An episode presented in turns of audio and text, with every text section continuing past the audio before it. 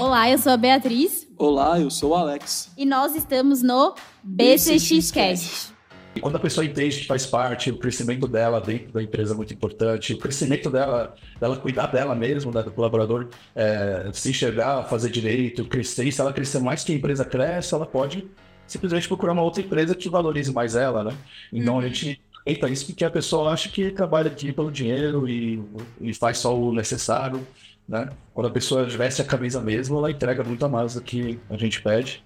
E sempre existe o reconhecimento disso tudo também, né? 2022, 2023, 2024 mostram que clínicas odontológicas que implementaram processos bem definidos tiveram um aumento médio de 25% na satisfação dos pacientes, uma redução de 10% em erros e acidentes e uma melhoria de 15% na produtividade. A odontologia é uma disciplina que vai muito além de apenas cuidar dos dentes. Ela abrange a qualidade de vida, a autoconfiança e a alegria de inúmeros pacientes. É um campo que exige não apenas habilidades clínicas excepcionais, mas também uma compreensão profunda da gestão de clínicas odontológicas e estratégias empresariais. Nesse episódio, vamos explorar a importância de alcançar a excelência na odontologia o enfoque especial Dr. William Saito, um renomado profissional com mais de uma década de experiência no campo da odontologia. É isso aí! E o Dr. William Saito, ele é cirurgião dentista formado pela USP. E ele é CEO da clínica IEM Odontologia,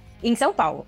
Sua trajetória inclui uma expertise clínica, refletindo uma dedicação à excelência odontológica e à gestão de clínicas. Seja muito bem-vindo ao BCXcast, Dr. William. Opa, muito obrigado. Obrigado pelo convite, é um prazer estar aqui com vocês, explicando aí um pouquinho sobre minha trajetória, minha experiência. Muito bom, Dr. William, muito bom te receber aqui hoje.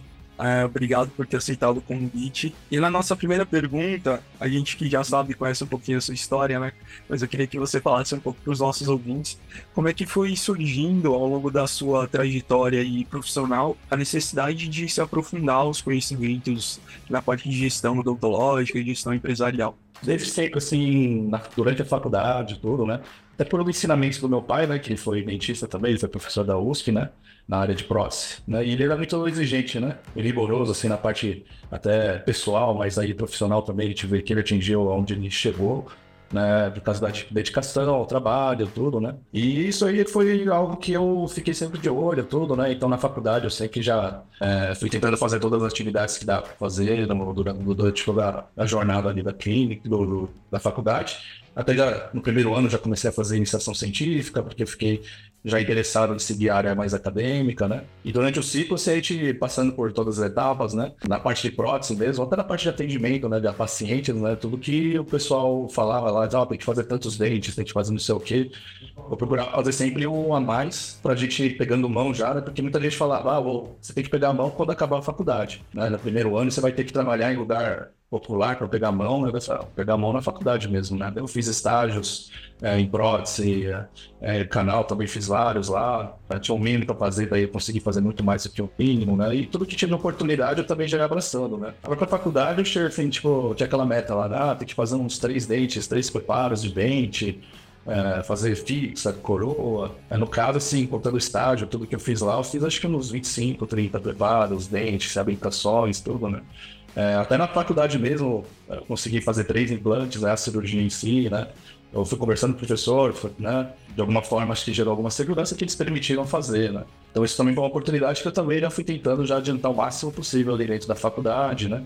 Daí, pediatria, a gente ganhou um prêmio lá de execução de reabilitação oral numa criança, né? A criança não tinha nenhum, todos os dentes estavam desgastados. Eu falei, vamos, vamos fazer, né? O que eu conheço de prótese, né? Que eu, além de estudar o o que a faculdade fala. Eu fui também lendo os livros que meu pai falava, né? Eu frequentava a consultório dele para acompanhar os cargos, né? E a gestão também dentro da faculdade, né? Que tinha disciplina de gestão, né? Isso aí também a gente ó, tem um grupo que para se dedicar, fazer tudo que precisava também. A gente ganhou também em primeiro lugar. A gente tinha que inventar uma clínica e fazer toda a parte de gestão, planejamento, né? E a gente foi estreando todo o material ali para a gente poder criar essa clínica e foi muito bom, né? Mas o legal é que a gente absorveu muita coisa e isso me despertou uma vontade que até uma das perguntas que fizeram lá durante a faculdade, ah, que caminho você vai seguir após a, a formação, né? Eu fiquei com dúvida, né? Porque meu pai queria que eu fizesse acadêmica, a parte acadêmica, fazer mestrado, tudo, né? Aí eu gostava muito de atender, Aí também, ao mesmo tempo, me ligou a anteninha de gestão. Aí, esses três caminhos. Aí eu vou ver o que, que o destino vai levar, né? Daí a pessoa, nossa, mas é muita coisa, você tem que focar em um dessa, né? Vou tentar tudo, né? e o caminho foi dando aí, né? Até a parte acadêmica eu não larguei, porque eu fiz até, acho que quatro licenciações científicas lá. E a beca do professor Moura, a gente fez uma patente de um material lá que ele criou e eu também contribuí para a pesquisa, tudo, né? Então, nunca perdi essa vontade, ainda tenho vontade, mas eu tive que priorizar, né? Então, por meio, meu pai também já estava se aposentado, então tive que meio que assumir toda a parte de clínica, aí também tinha uma escola que a gente acabado de montar, então a gente teve que montar cursos, então tive que me dedicar muito à parte de montar cursos de pós-graduação, ao mesmo tempo atender, mas no ambiente que a gente estava no momento, naquela época, é, era um lugar muito grande que a gestão era meio complexa de estar tá lidando com isso, né? Aí com o tempo a gente foi vendo que os cursos estavam um pouquinho mais complexos, né? Muita oferta tal, baixando o preço. E a gente já como diminuiu o ticket médio lá, e aos poucos assim a gente foi ter que ir analisando estrategicamente o que a gente ia tocar, né? Aí meu pai é, se aposentou de vez, tudo, né? É, e ao mesmo tempo ele sempre com preocupações, aí essa estrutura que a gente estava era muito grande. Aí surgiu uma oportunidade lá de vender e todo dia, daí meu pai ficou mais tranquilo. E aí a gente foi para um lugar menor que hoje eu consegui aplicar todo o conhecimento de gestão e seguir com várias mentorias aí que é, nos auxiliam né, e sustentam toda essa parte aí de tirar dúvidas, né? É aquilo que eu falo, né? Às vezes a gente está numa bolha, a gente tem um certo conhecimento e não consegue enxergar outras possibilidades, né? Para crescer, a gente nunca cresce sozinho, né? A gente precisa de pessoas, né? E a gente tem que saber treinar, educar, delegar, acompanhar né? Todo, todo, todo mundo da equipe, ter líderes, pessoas responsáveis que possam assumir funções muito importantes da gente, né? Em vez de a gente querer abraçar tudo. Né? Isso que também foi uma chave que foi, assim, me virou a chave, também quebrei algumas crenças limitantes e que isso foi muito importante para o crescimento que a gente teve até agora e com cada vez mais, né? Criando mais uh, conhecimento, a gente vê que o caminho ainda pode ser muito longo, né? Que uh, nossos objetivos agora são maiores, né, o objetivo que a gente tinha um tempo atrás, a gente já superou essas, esse sonho, esses, esses objetivos, e aí, a gente essas bolhas, a gente consegue enxergar que dá para crescer muito mais, a gente consegue enxergar a luz no fim do túnel, né? Então, é, é bem legal essa, essa visão de estudar a gestão, né? Na nossa fala tiveram vários pontos importantes. E um ponto que me chamou muita atenção é que você meio que assumiu uma clínica onde vinha com a cultura que o teu pai implementou. E aí foi quando você disse que teve esse conflito de gerações. Eu vejo muito aqui na BCX que tem alguns dentistas que são jovens. No entanto, eles não veem a importância de, por exemplo, uma reunião semanal com os colaboradores. Ele vê uma importância maior de atender pacientes, atender paciente, qualquer brecha que tem na agenda, colocar mais pacientes, e ele ainda não consegue visualizar o quanto que aquele alinhamento de cultura que ele vai fazer através dos colaboradores, isso sim vai refletir no faturamento dele. Isso. Isso é o nosso dia a dia aqui na BCX. E como que foi para você Dr. William, essa virada de chave e como que você, hoje, implementa isso na IEM odontologia? Vamos dizer que a gente foi tendo várias viradas durante o caminho, né? Que realmente para um dentista entender isso é um pouquinho complicado, né? Não sou dentista, mas área de, de saúde, questão de serviços, assim, né? Até fazendo parte de grupos assim, né? A gente vê que advogado, isso tem muitas pessoas têm uma certa crença assim, limitante que é, a gente tem que botar a mão na massa, que a gente vai fazer diferença no crescimento, tudo, né? E que não precisa de pessoas, né? De, de ter uma cultura, né? Muitos acreditam que nem sabem o que é uma cultura empresarial, né? É, porque até então não sabia há um tempo atrás, né? E a gente foi entendendo que isso é muito importante. E isso foi feito, a gente implementou, né? Criou-se a cultura, desenhou, escreveu, apresentou. A gente fez até um evento de cultura para alinhar todo mundo ao mesmo tempo, tanto colaboradores como dentistas, né? Para mostrar como que a gente pensa, como a empresa pensa, como quais são os nossos valores, né? A missão, né? Muita gente fala, ah, escrever isso daria besteira. Mas quando você realmente tem que fazer com objetivo, né? Quando você sabe por que, que tem que fazer isso, é outra coisa, né? Então a gente senta, desenvolve todo um raciocínio, uma lógica, uma a essência assim do que, que, realmente faz diferença na clínica. A gente até, é, vamos dizer que a gente até tinha uma cultura, mas sem saber que isso era uma cultura, né? Então a gente até fez uma pergunta geral, né, do que, que eles achavam de várias coisas da, da, da, da gente, de mim, da minha esposa, de sócio, da clínica, é, de como a gente age com todos eles, né? E a grande maioria respondeu tudo a mesma coisa, né? A gente já viu que já tem uma cultura implementada, só que ninguém sabia que isso é uma cultura empresarial, né? Mas hoje a gente foca e mostra em reuniões semanais, passar um pouquinho sobre a cultura da gente em algumas reuniões. Isso é muito interessante, né? A cultura, porque quando existe alguém que não faz parte da cultura, porque não segue nossos valores, princípios, né? Ele simplesmente passa a desconectar de todo mundo. E a gente faz esse acompanhamento de individual de cada colaborador, né? Para saber como que está indo, dar feedback positivo, feedback negativo, de reforço, vamos dizer. E a gente vai vendo que realmente quem não tem mesmos valores, ele acaba se desconectando, tudo bem. Né? Vamos dizer que é, numa seleção a gente tem cada vez é, enxergar antes esses princípios, esses valores da pessoa, porque quando conecta com nós, a pessoa não está aqui pelo dinheiro, ele está aqui é. porque gosta de trabalhar com a gente. Uhum. É, isso se torna um ambiente muito mais leve, é, entre interceptores aqui, né? Até para o paciente, o paciente entra aqui e fala, nossa, nunca entrei num lugar assim que desde o manobrista, recepção, é, as meninas que fazem os exames, os avaliadores, os dentistas, é. Né, a finalização, todo é maravilhoso, né? Tem que passa um monte de paciente fala que nunca viu isso numa clínica, né? Que passa uma clínica X, é renomada, mas não tem nada disso. Que o Dr. X, que é uma estrela e que só pode passar por tudo ele, é uma maravilha, assim, né? O pessoal fala que é muito difícil achar uma empresa que todo mundo parece que gosta de trabalhar na empresa, assim, né? na clínica, né? E isso a gente achou muito interessante que dá certo, né? A gente tem uma crença que quanto menos melhor, quanto mais pessoas melhor e é mandar fazer e pronto, né? E quando a pessoa entende que faz parte, o crescimento dela dentro da empresa é muito importante, o crescimento dela, dela cuidar dela mesmo, né, do colaborador, é, se enxergar, fazer direito, crescer, e se ela crescer mais que a empresa cresce, ela pode simplesmente procurar uma outra empresa que valorize mais ela, né? Então uhum. a gente Eita, isso porque a pessoa acha que trabalha aqui pelo dinheiro e, e faz só o necessário, né? Quando a pessoa veste a camisa mesmo, ela entrega muito a mais do que a gente pede. E sei que existe o reconhecimento disso tudo também, né? Hoje, para uma empresa crescer, tem que ter uma boa comunicação, tem que ter pessoas, né? É, o segredo de tudo é essa gestão de pessoas, como você lida com o perfil de cada um.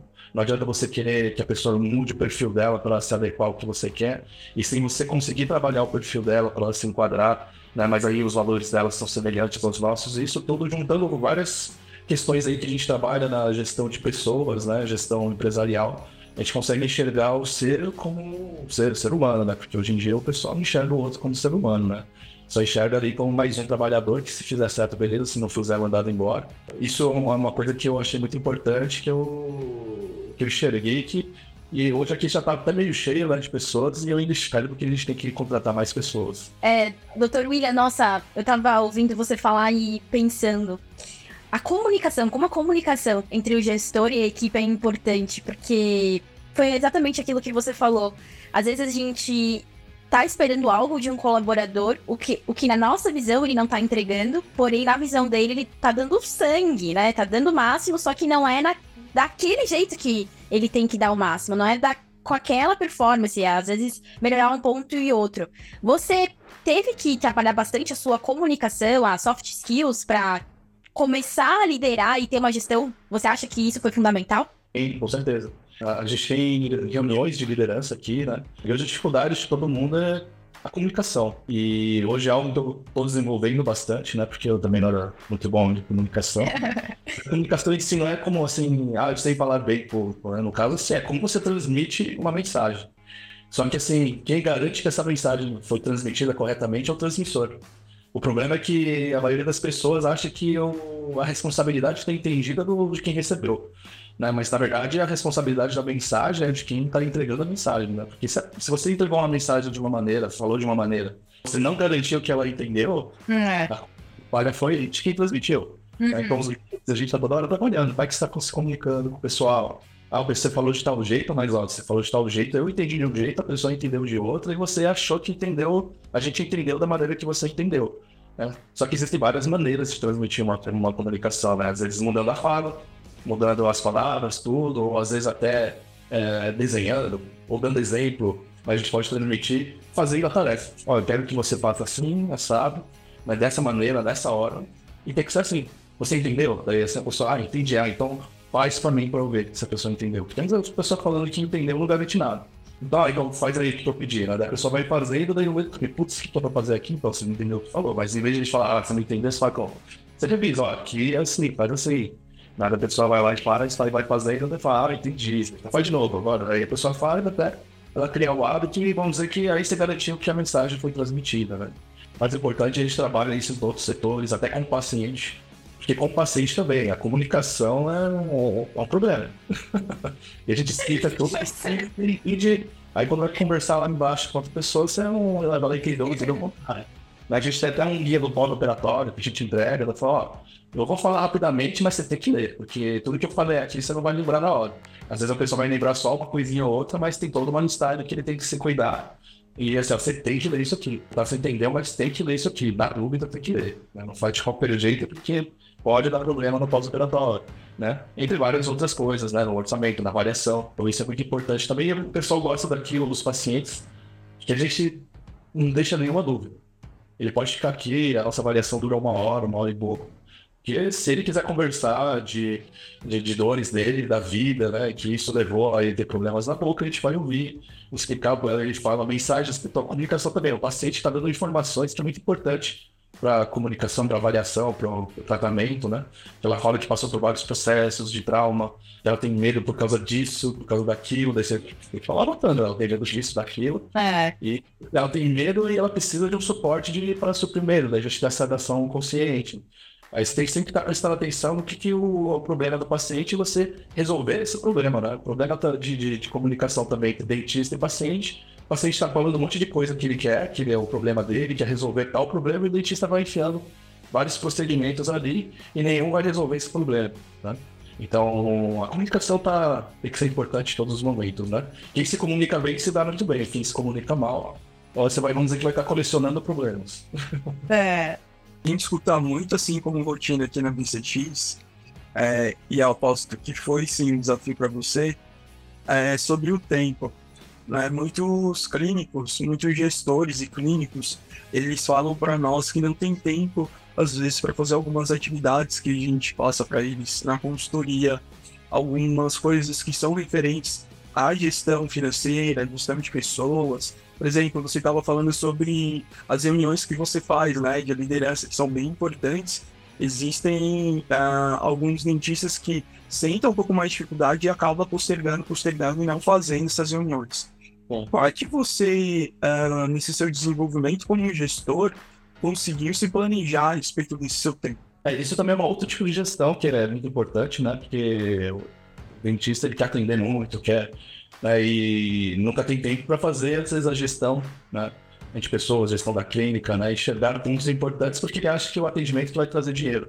E muitas vezes administrando o tempo também que, que vai te ajudar a otimizar todo o, sistema aí da, da, da, gestão de clínica, de otimização de faturamento, isso impacta em todas as áreas. É, mas o tempo assim, é cuidar a gestão de agenda. A gente tem que saber que momentos são para cada tarefa, né? Não adianta eu botar se a hora que der eu faço, porque essa hora que der que eu faço nunca vai dar tempo. Aí eu, eu digo isso porque eu era assim também.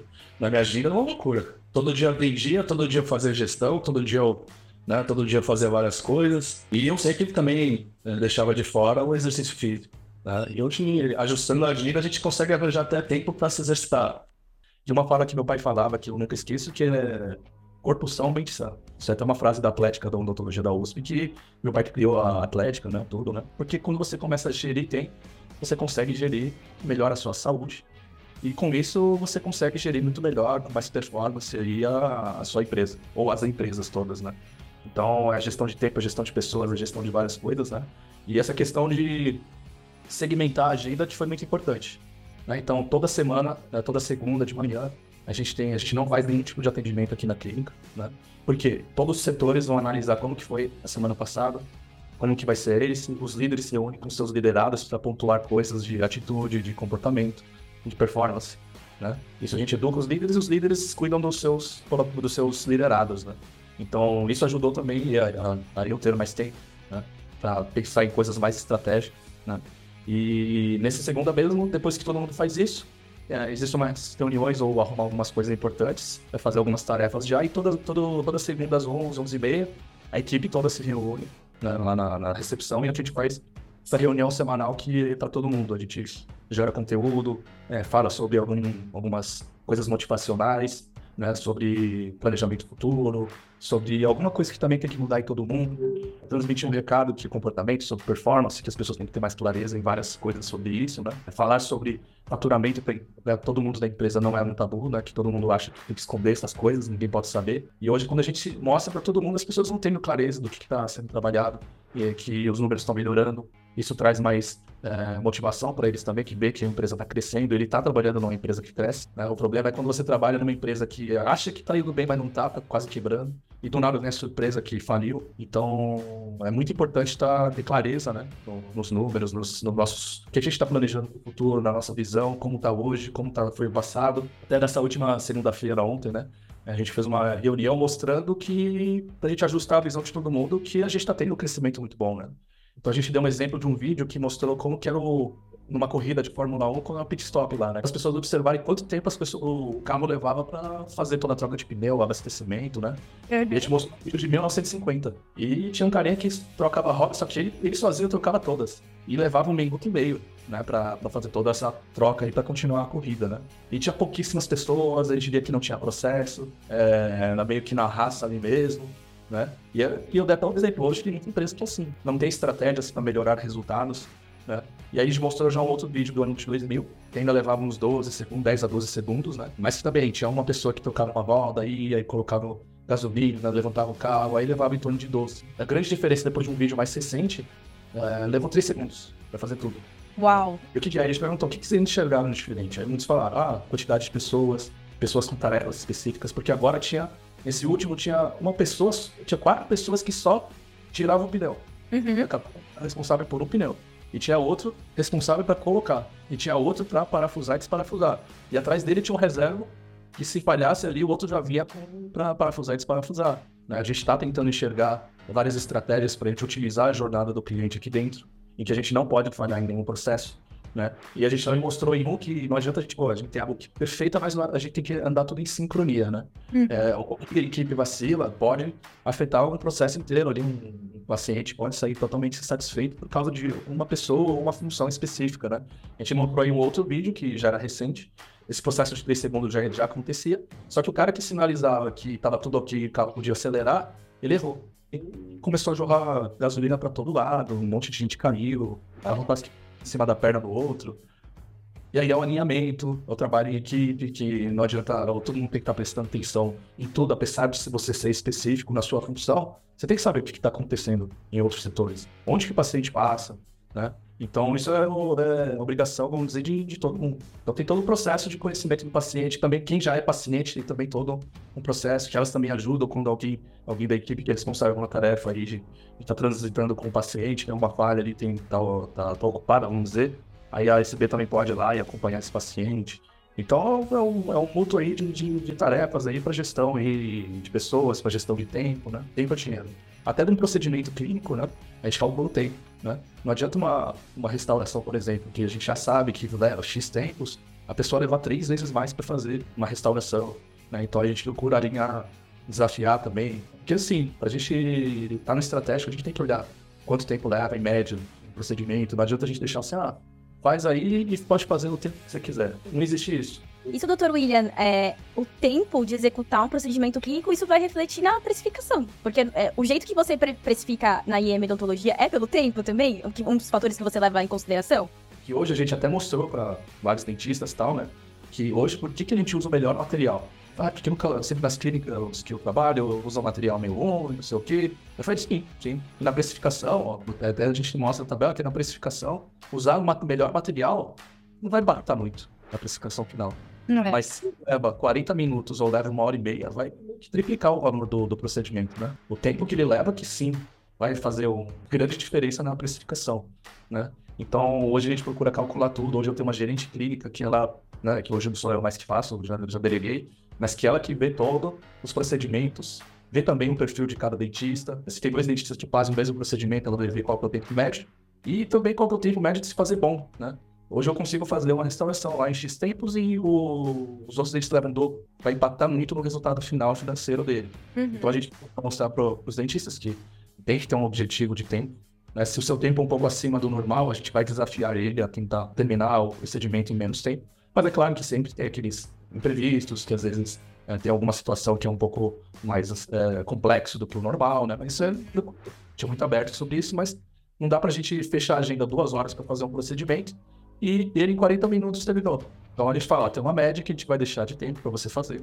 E aí até um pouquinho mais do que ele leva. E aí, se é um dentista mais recente, a gente vai calcular, vai, vai acompanhar ele e ver isso. Se é um dentista que já está muito tempo, ele já sabe que não dá para ficar enrolando com várias coisas, né? Pedir tempo e levar outro tempo ali, né? Então, a gente procura sempre entrar em equilíbrio as coisas, né? Mas o tempo a gente tem que estar administrando esse tempo. Perfeito, doutor. Pegando o gancho, doutor, que a gente falou um pouquinho agora sobre a parte do quanto tempo é importante na, na precificação, é, você falou algo que é um tabu entre os dentistas. Pra gente aqui na BCX mudar essa mentalidade de um dentista, é que você disse sobre abrir os números da empresa para os colaboradores. Que a gente ouve muito de um dentista, quando a gente fala isso, dele ser transparente, ter uma gestão, né, uma liderança de transparência, ele fala assim, ah, mas o meu colaborador, ele vai ver o quanto a clínica fatura, ele vai querer um aumento salário. Mas esse, será que esse colaborador ele realmente está alinhado com a cultura? Então, eu quero que você fale um pouco. E também não é só mostrar o faturamento, né, doutor? É mostrar as despesas, tudo que vocês estão investindo. Isso é muito importante para um colaborador. O Isso. que você viu de diferença, doutor William, em abrindo os números da IEM para todos os seus colaboradores? Para mim, assim, foi um desafio, né? Porque a gente tinha aquela crença, né? De, nossa, vou mostrar aqui, né? Mas eu vou uma vez rapidinho. para a gente entender, mas até dar exemplos, dinâmicas, né? Para ele entender que faturamento é uma coisa. Aí tem o gasto, né? Tem tudo que sai. Só que no faturamento existe o controle de caixa, fluxo de caixa, né? Porque você vendeu 2 mil e ele parcelou em 10 vezes, não tem 2 mil ali. E se ele ainda for um inadimplente no oitavo mês para frente, a gente ainda nem recebeu tudo, né? Então a gente mostra toda a realidade da clínica, que e isso a gente fala para todo mundo ao mesmo tempo, porque as pessoas têm que entender e, e as pessoas sabem que pode receber um calote, né? Tem gente que já passou aqui comprou tal coisa e não foi entregue, a pessoa sumiu. É, tem vários exemplos aí que a pessoa pode entender que, assim, mesmo os números de faturamento ser alto, a gente tem que mostrar os gastos, né? E os gastos também tem que estar lá presente, eles entenderem o que, são os gastos. Por que, que às vezes tem que economizar e não deixar o ar-condicionado ligado com a porta aberta? Né? São educações que a gente também variando com a cultura, né? Isso vai estar dentro da cultura, né? Eu vejo que hoje a maior ação de, de, de investimento aí é a nossa própria empresa, né? Então, quanto mais a gente investe na nossa empresa, às vezes é maior que ficar colocando ali uma poupança, num CDB não sei o quê, né? E principalmente para quem tem um perfil ali mais conservador em investimentos, investir na própria clínica. Claro que você tem que saber o que, que vai ter que investir e, e tudo que é reinvestindo, você tem que ver o ROI, né, que é o retorno sobre investimento. Não adianta você investir em algo e não usar e não ter nenhum retorno. Então hoje você tem que calcular o que você está investindo e quanto tempo isso vai voltar e quanto, quanto isso vai fazer de diferença na clínica, né? Se a gente não conseguir transmitir direito essa, essa para quebrar esse tabu, né? Então tem uma maneira correta que as pessoas vão entender. É algo que eu falo com tranquilidade, até que ministra essa, essa, essa palestra ou aula, assim, essa, essa, reunião semanal que fala sobre valores, não só de eu, da gerente. Olha né? que legal. Me fala também dos valores que a gente teve no crescimento, que a gente mudou é, tal coisa dentro da, da, empresa, que a gente começou a mensurar os KPIs, né? Os indicadores que a gente não mensurava. E só a gente olhar um número, melhorou o resultado final. As pessoas entenderam isso e tem uma visão geral também, né? Então ele não fica com aquela crença ou aquela coisa de fofoquinha, né? Nossa, o doutor deve ganhar um monte. Quanto mais eu ganhar, é melhor, né? Porque a empresa está crescendo, né? Mas aí a gente mostra os números e as pessoas vão entender que existe um valor de lucro, que isso aí também é revertido também para eles, e que se a gente atinge tal número, a gente consegue benefícios para eles. Então a gente sempre está pensando nessa parte aí do, da valorização do colaborador também, né? Como é que eu falei no início, né? As pessoas, para a gente crescer, a gente não cresce sozinho, a gente precisa de pessoas, né? Tem que olhar para o cliente interno antes de olhar para o externo, porque senão é, não vai crescer. Mas a gente tem que ter todo um, cuidado com eles, né? Uma motivação semanal. E tem que ser essa motivação semanal, dependendo do perfil, até uma motivação diária, né? Porque não adianta você criar uma motivação assim, achar, nossa, já falei, pronto. Não preciso falar nunca mais, né? Porque as pessoas, eles, com trabalho, com tudo, né? Com coisas pessoais, elas acabam se desmotivando né, com o tempo, né? E a gente tem que falar de novo e motivando sempre, né? Então, a, a reunião semanal é muito empolgante, né? Então, é muito importante no começo da semana dar aquela motivada na equipe, falar de é, conteúdo, falar de motivação, vídeos motivacionais, fazer dinâmicas também. A gente faz o PDI, que é o, um programa individual, né, que a gente procura é, trabalhar individualmente tudo que ele está fazendo de bom, de ruim, tudo que ele está fazendo e reforçar que ele está fazendo bem, e coisas que ele tem que parar de fazer ou mudar, né, algumas atitudes comportamentais e, e, de performance, né? A gente vai fazendo todo esse alinhamento. Daí ele vai saber que zona que ele está. A gente tem um, um gráfico que mostra performance contra comportamento, né? Se ele tá ruim em comportamento e performance, ele vai estar aqui numa zona de demissão. né? Não quer dizer que ele vai ser demitido, mas ele tá numa zona de perigo ali que não tá bem na empresa. Por isso as pessoas, tem algumas pessoas que acham que tá super bem, né? Mas quando a gente faz um levantamento de várias tarefas, chaves, é, comportamentos que ela tem, que às vezes é meio fofoqueira, mentirosa, tem essas, essas questões que é bem complicado lidar com esse tipo de comportamento. Mas temos comportamentos que já é preguiça, algumas coisas assim, ah, deixa de fazer porque esqueceu. É, então isso, isso tudo a gente tem que alinhar com a pessoa, né? Aí quando ele melhora só o comportamento, mas a performance ainda não tá boa, a gente tem que desafiar. Né? Se a performance está baixa, a gente tem que desafiar ela com algumas tarefas. A gente tem que listar umas tarefas, ela concluir todas essas tarefas, diárias, semanais ou mensais. E se a performance está boa, a pessoa bate todas as metas, faz todas as tarefas, porém tem um comportamento é, ruim, que, que é muito ruim com uma equipe toda, né? Uhum. Fazer alinhamento, né? Aí o PDI também levanta tudo isso, que a gente vai falar que a pessoa está se comportando de tal maneira, ela está tratando as pessoas assim, a, grosseria, é, algumas outras coisas assim. A gente faz alinhamentos e vai acompanhando por um período, uns dois, três meses. A gente vai fazendo isso a cada três meses com todo mundo. Né? E através desse PDI, doutor William, quando houver o desligamento do colaborador, não vai ser uma surpresa para ele. Porque o que a gente vê muito aqui na BCX, às vezes a gente vai fazer uma reunião com algum colaborador de um cliente nosso, da clínica, vai, uma secretária. O doutor, ele não teve tempo de fazer as reuniões semanais, ele não deu importância para isso, nem as reuniões mensais. Mas deu três, quatro, cinco meses, ele faz uma reunião definitiva de desligamento com a colaboradora, e essa colaboradora, na visão dela, estava performando. E aí é quando entra até, pode, um, um processo judicial, porque você provocou algo no colaborador que ele não estava esperando. Esse PDI é muito importante porque é um acompanhamento individual que você tá avisando para ela, né? Ó, você tá nessa zona que é perigosa, né? E também sinalizar se ela tá indo bem, né? Que tá lá numa zona de promoção, né? Essa promoção pode ser um aumento em dinheiro, ou ganhar um bônus, ou realmente mudar de posição, né? Daí a gente alinha também nesse PDI qual que é o sonho dela pessoal, profissional, e que a gente acaba se alinhando porque a gente tem que saber o que ela tem de expectativa do futuro, né? E a gente saber disso também é importante porque se a gente ajuda ela a realizar um sonho, é importante. Isso eu recomendo para todo mundo. Né? Até tem uma frase ali que o pessoal fala muito, que eu não gosto, que é assim, na dúvida demite pode funcionar em uns estados e outros também não. Até eu conselhei um colega lá que estava com um problema lá, né, de que hoje o pessoal faturava 70 mil e junto com uma colaboradora eles atingiram 300 né, mil por mês, né? Uhum. É, só que, assim, ela já não estava levando ele para os 500 que ele queria. Ela sabe que você, ela levou você de 70 a 300 mil? Não. Você já conversou com ela que é, ela tá indo mal e que você tá na dúvida, mas que ela ajudou ele a crescer e o que, que tá acontecendo?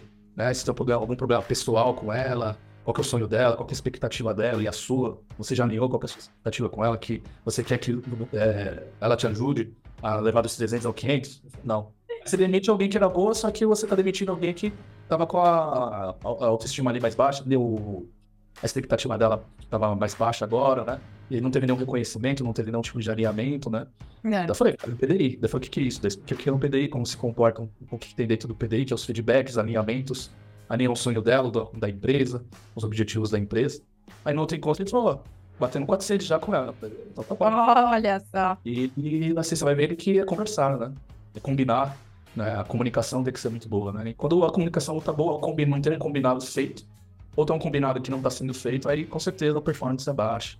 Né? Daí a pessoa fica, ficaria meio desgostosa de estar trabalhando, daí abaixa muito a performance, né? Mas, doutor William, ó, pra gente fechar com chave de ouro esse podcast, vamos uhum. voltar há 10 anos, lá para 2013. Você olhasse lá para 2013 e você pudesse, com a mentalidade do Dr. William de hoje, fazer um único investimento. Esse investimento ele pode ser em algum equipamento, esse investimento pode ser em algum curso, esse investimento pode ser uma contratação de um colaborador. Qual que seria o investimento que você faria para que você estivesse, depois de 10 anos, no local onde você sempre sonhou com a sua clínica, com sucesso? Oh, eu investiria muito mais em gestão, né? Antes, né? Porque, para mim, a base de tudo, de qualquer área, eu já entendi que em qualquer área é necessário ter esse conhecimento de gestão. Conhecer todas as áreas, é estudar muitas pessoas, né? melhorar muito comunicação, pessoas, gestão empresarial, né? Isso tudo aí desde sempre. Mesmo que você tenha um consultório pequenininho, você tem que estudar. Sem fases também, né? Vamos dizer que uma empresa, quando a gente abre uma empresa, a gente tem que botar a mão na massa mesmo, né? A gente não tem pessoas, daí a gente vai ter que gerar renda com as nossas próprias mãos, caprichar. Então, ter um conhecimento técnico bom, estudar fazer muito, né, para você ser muito bom também na área, é, focar, às vezes, em algo específico, em vez de tentar fazer tudo de uma vez. Sempre estudaria gestão mesmo, né? Porque aí. Ou, ou pagar consultorias que as pessoas vão. É, que tem muito mais conhecimento na área que você, vão te orientar para você não errar coisas que são erros básicos, que podem afetar muito no, no resultado da empresa, que às vezes pode ter quebrado.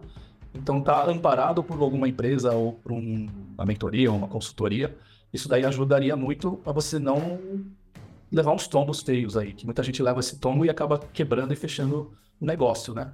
Porque às vezes vai indo na, no achismo, né? Ou entrou um dinheiro, aí você já quer tentar investir em algo que vem aleatoriamente na sua cabeça, né? Do que realmente onde eu vou colocar esse dinheiro. Né? Eu vou investir em aumento de equipe, eu vou investir no equipamento melhor, né? Então, é, sabe, ter o conhecimento e estar amparado por, por pessoas que já sabem o que, que vai ser esse próximo passo que você está tendo, né? Melhor. Seu crescimento vai ser mais coordenado e vamos dizer que amparado aí, né? Porque mesmo que a gente esteja amparado, existem questões aí específicas do local que podem surgir surpresas, que podem dar uma desequilibrada, mas se você está tudo bem, muito bem planejado, né? Tem tudo setorizado, aí você tem esse conhecimento de gestão, já ajuda a acelerar o seu crescimento, né? Mas eu digo que às vezes eu ganhei 10 anos em um ano, por exemplo, né? Então estudar afinco, né? E aceitar desafios. Sempre quando eu vejo que a gente está começando a entrar numa zona de equilíbrio, eu arranjo um desafio novo para a gente estar. Tá, nunca estar tá nessa zona de conforto aí, né? Isso daí faz a gente sempre estar tá andando, pensando, é, analisando estratégia. Hoje a gente vê que contratar pessoas, né, pra, pra, na equipe ajuda muito, né? E o conhecimento que essa pessoa traz para dentro da empresa, às vezes ele traz soluções que a gente nunca pensa, ou ela faz uma tarefa que para mim é difícil, para ela é super legal e bom. E como diria Flávio Augusto, estabilidade não existe. É, estabilidade não existe. Doutor William, olha, é, eu quero muito que os ouvintes do BCX Cast continuem te acompanhando, porque foi o que eu te disse numa reunião uh, anterior ao nosso nossa gravação aqui. Eu te admiro desde quando eu estava na faculdade, onde eu já vi esse perfil empreendedor e são pouquíssimas clínicas que têm esse olhar é, para a odontologia como uma empresa, onde tem setores, você tem até uma colaboradora que é responsável pelo sucesso, né, do cliente, da, da sua equipe. Que clínica hoje no Brasil tem um colaborador focado somente nisso? A gente tem até uma... A dentista que faz a avaliação, ela faz a finalização também.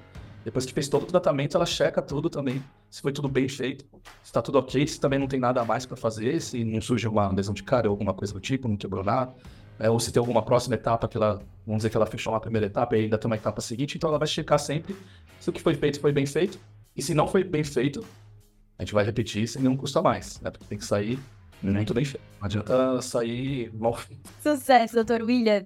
Então, para que os ouvintes do BCXcast continuem acompanhando esse grande empresário além de dentista, quais são as suas redes sociais para que eles consigam sempre saber o que, que você está implementando de novo aí na IEM? A gente tem a página no, no Instagram, né, que é o IEM Odontologia. Tá? Tem o meu também, que é o Dr. William Site. Né? Tá lá também posto algumas coisas, eu preciso também melhorar essa questão de postagem. Tá? E também eu tenho um laboratório protético para todo dentista de trabalhos com que a gente tem tudo tecnológico, né? A gente tem fresadoras, tudo, né? A gente tem um IEM Lab também, que a gente produz aí facetas, protocolos, to todos os procedimentos a gente também faz no laboratório. Né? E a gente está aí para já atendendo muitos clientes lá externos e quem tiver interesse também em conhecer esse trabalho, também tem o arroba Lab também. Sucesso, tá William. Obrigada pelo seu tempo, por compartilhar vários insights. Que, ó, esse podcast foi ouro em pó, hein, doutor? Oh, que bom. Eu que agradeço aí o convite e tudo, né? Sempre quis mostrar para as pessoas essa jornada, né? Esse conhecimento, que para mim é, foi revolucionário, né? E acredito que para todo mundo vai ser. Aquilo que o, o sempre aí, os grandes players no mercado, se o cara conseguir, eu também consigo. Né? Se eu conseguir também, outras pessoas conseguem. Né? Então é só fazer aí, estudar bem gestão, né? ter essa preocupação aí com pessoas, administrar bem o tempo, quebrar algumas crenças aí limitantes. Né? Isso tudo vai ajudar a ter um crescimento, acho que maior que a expectativa que a pessoa espera ali. Né? Então é muito importante aí. Sucesso!